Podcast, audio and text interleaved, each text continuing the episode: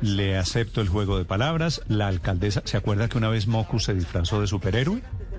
Claro, de Sí, sí, se metió. Supercívico se llamaba el personaje porque además él montó una La- narrativa en torno al personaje. La alcaldesa esta mañana, y no es casualidad, algún gesto de simbología seguramente tiene en el fondo, Pero- está pero- encabezando ella, a nombre de su gobierno, de la alcaldía de Bogotá, el proceso de vacunación desde el Movistar Arena, que queda por la carrera 30, centro de Bogotá esto, allí encabezando la vacunación para los mayores de 80 años, está en la línea el secretario de Salud de Bogotá.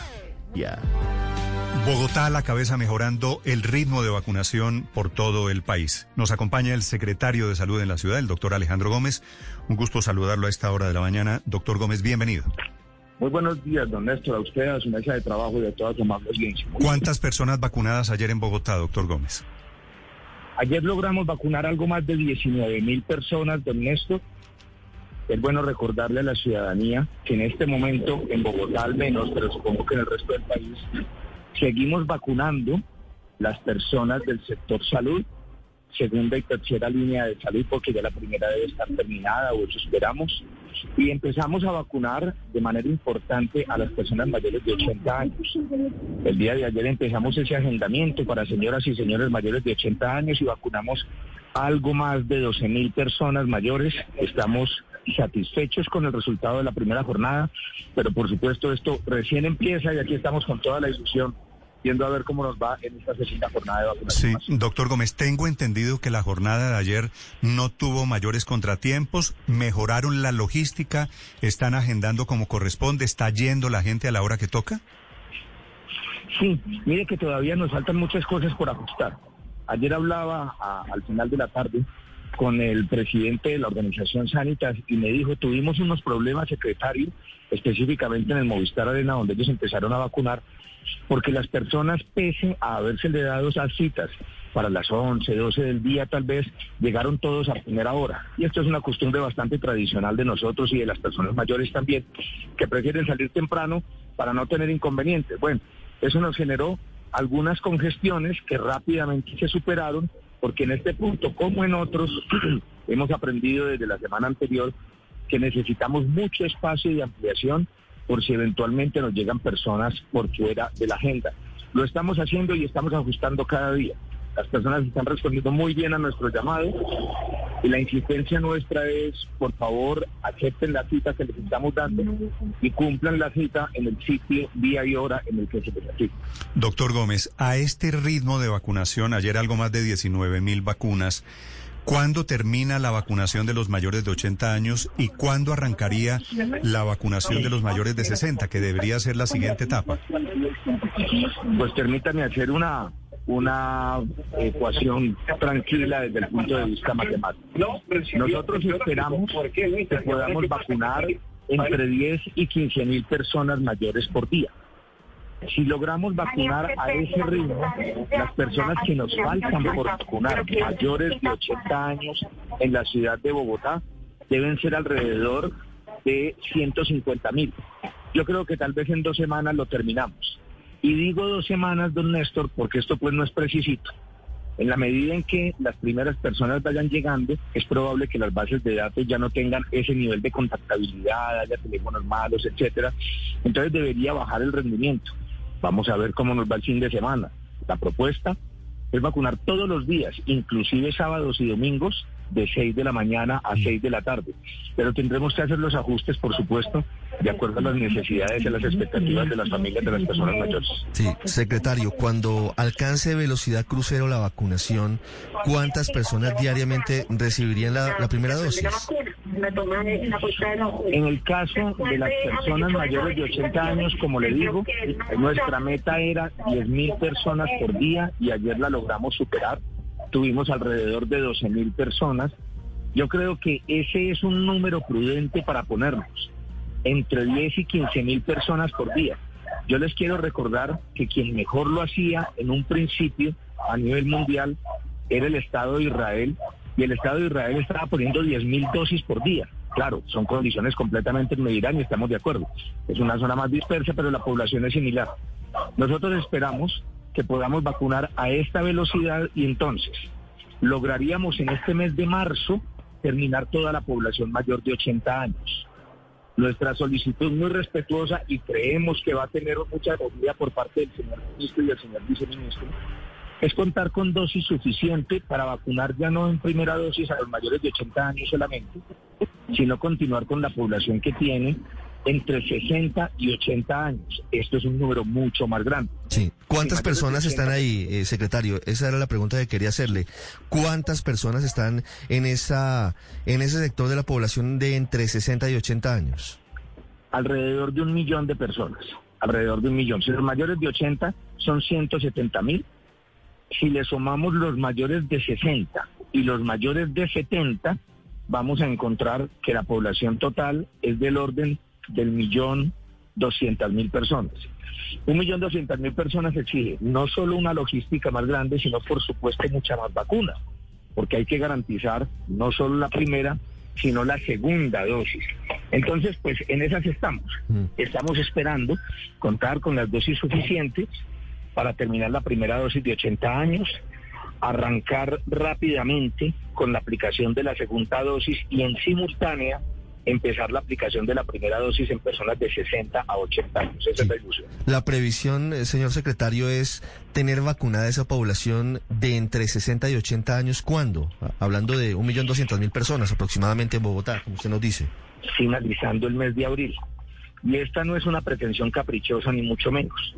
Si nosotros logramos vacunar a todas estas personas mayores de 60 años de la capital, antes de que se termine el mes de abril, epidemiológicamente, un eventual tercer pico de la enfermedad, que probablemente se nos va a producir de todas maneras, así son las enfermedades respiratorias, coincidiría con el momento en que ya tenemos vacunada, por lo menos en primera dosis y muy buena parte de la segunda, a los mayores de 60 años.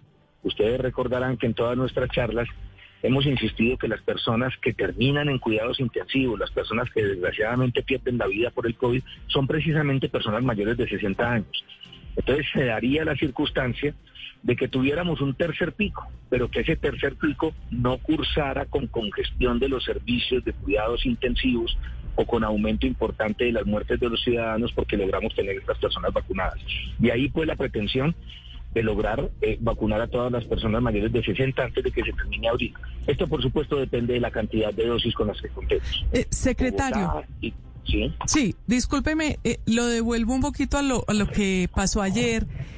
Eh, ¿Usted supo si todas las personas que fueron convocadas, agendadas, llegaron? Y se lo pregunto porque en Cali hemos visto que muchas eh, de los que los llaman a vacunar no se quieren vacunar. ¿Cómo ha sido esa situación en Bogotá? No, las personas que estamos llamando sí se quieren vacunar. No obstante, no es tan fácil asignar la cita.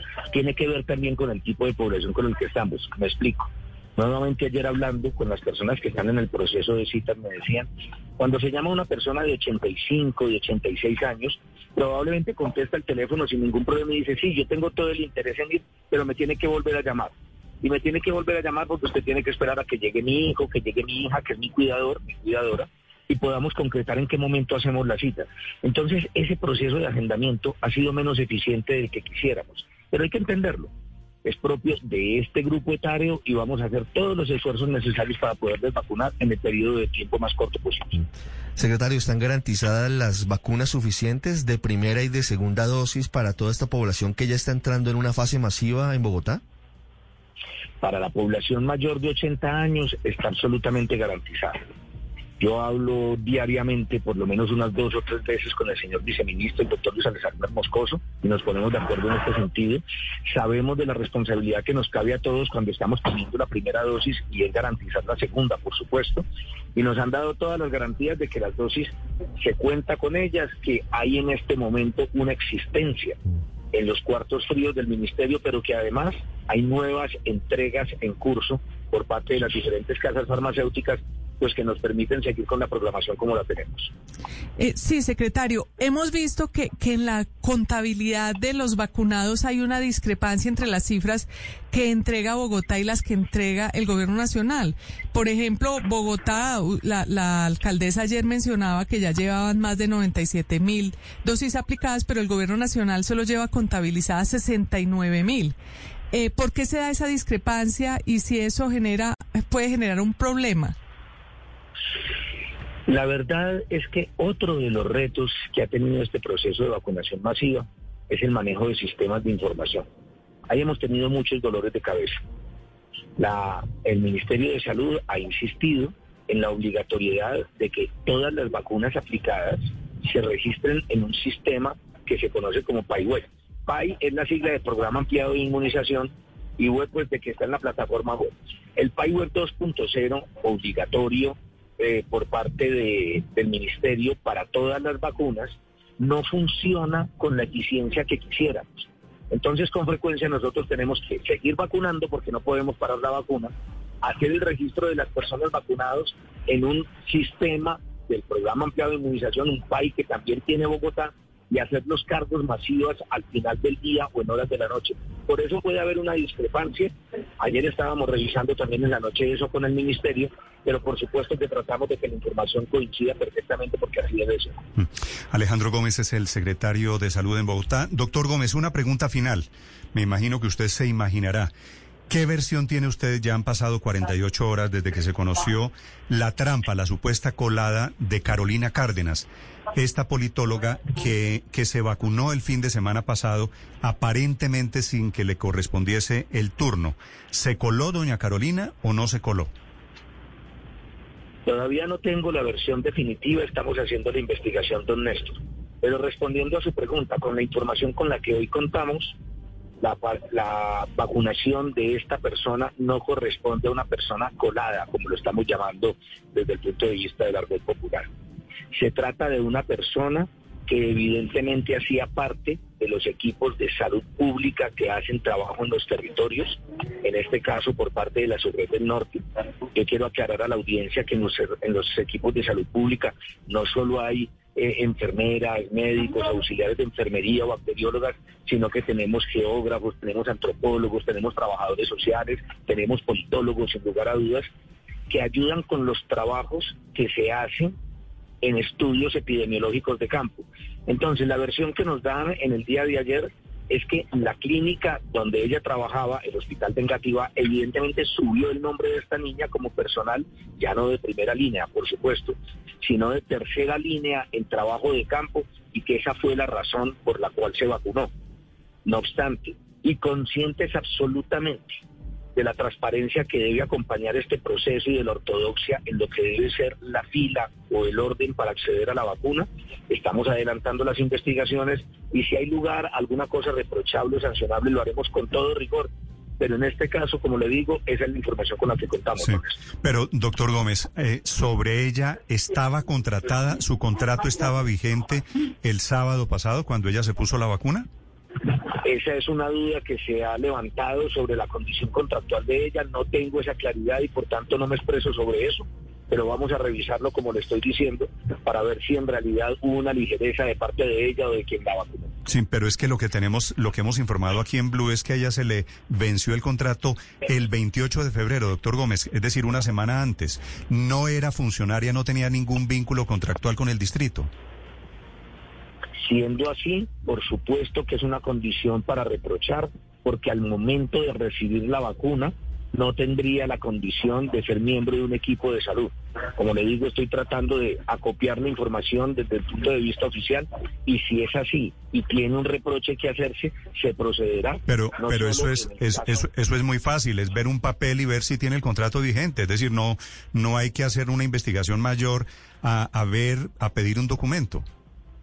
Sin embargo, aquí hay algo que nos insisten mucho las personas también del, disciplinario alrededor del debido proceso. Mandamos ayer una comisión de inspección, vigilancia y control de la Secretaría a la subred del norte a verificar las condiciones contractuales de esta persona y hoy nos rendirán un informe, ¿dónde está? Sí, secretario. En general se están vacunando personas que no son de la primera línea, que no son médicos o que no son personal de limpieza, pero que tienen que ver con trabajo social, como pasó en el caso de Carolina Cárdenas. Es decir, este no será el único caso, sino que habría más casos teniendo en cuenta ese nivel de priorización. En este momento, y ayer revisaba la situación en la Sur del Norte, estamos terminando en la mayoría de los hospitales con personas de carácter asistencial, pero no de primera línea. O sea, estamos trabajando con enfermería, con medicina, de centros médicos, de laboratorios clínicos, personas de consulta externa. Tenemos que agotar, por supuesto, todo este tipo de personal antes de iniciar el siguiente. Hoy existe la posibilidad, digamos, desde el punto de vista legal, porque hay un decreto que permite eh, vacunar a estas personas, pero por supuesto que se trata de agotar completamente el personal asistencial, tanto de primera como de segunda y tercera línea, antes de empezar a vacunar otro tipo de personal. Por eso, pero en, en esa, hasta la segunda línea o hasta la tercera línea, estamos hablando fundamentalmente médicos y enfermeras, personal de carácter sanitario, ¿o no? Hay un vacío, don Néstor, frente a esto. Cuando uno se pregunta quién, quiénes son personal de salud, encontramos que todos ellos estamos registrados en el RETUS, que somos los profesionales y técnicos y tecnólogos en salud. Pero personas que desempeñan funciones de equipo de salud sin tener ese perfil no queda suficientemente claro dentro de la norma que nos expidieron y estamos pidiendo aclaración al Ministerio para evitar este tipo de inconvenientes. Bueno, y por eso esta controversia alrededor del caso de esta politóloga. Quedo pendiente, doctor Gómez. Muchas gracias. Es usted muy amable, don Néstor. Un abrazo.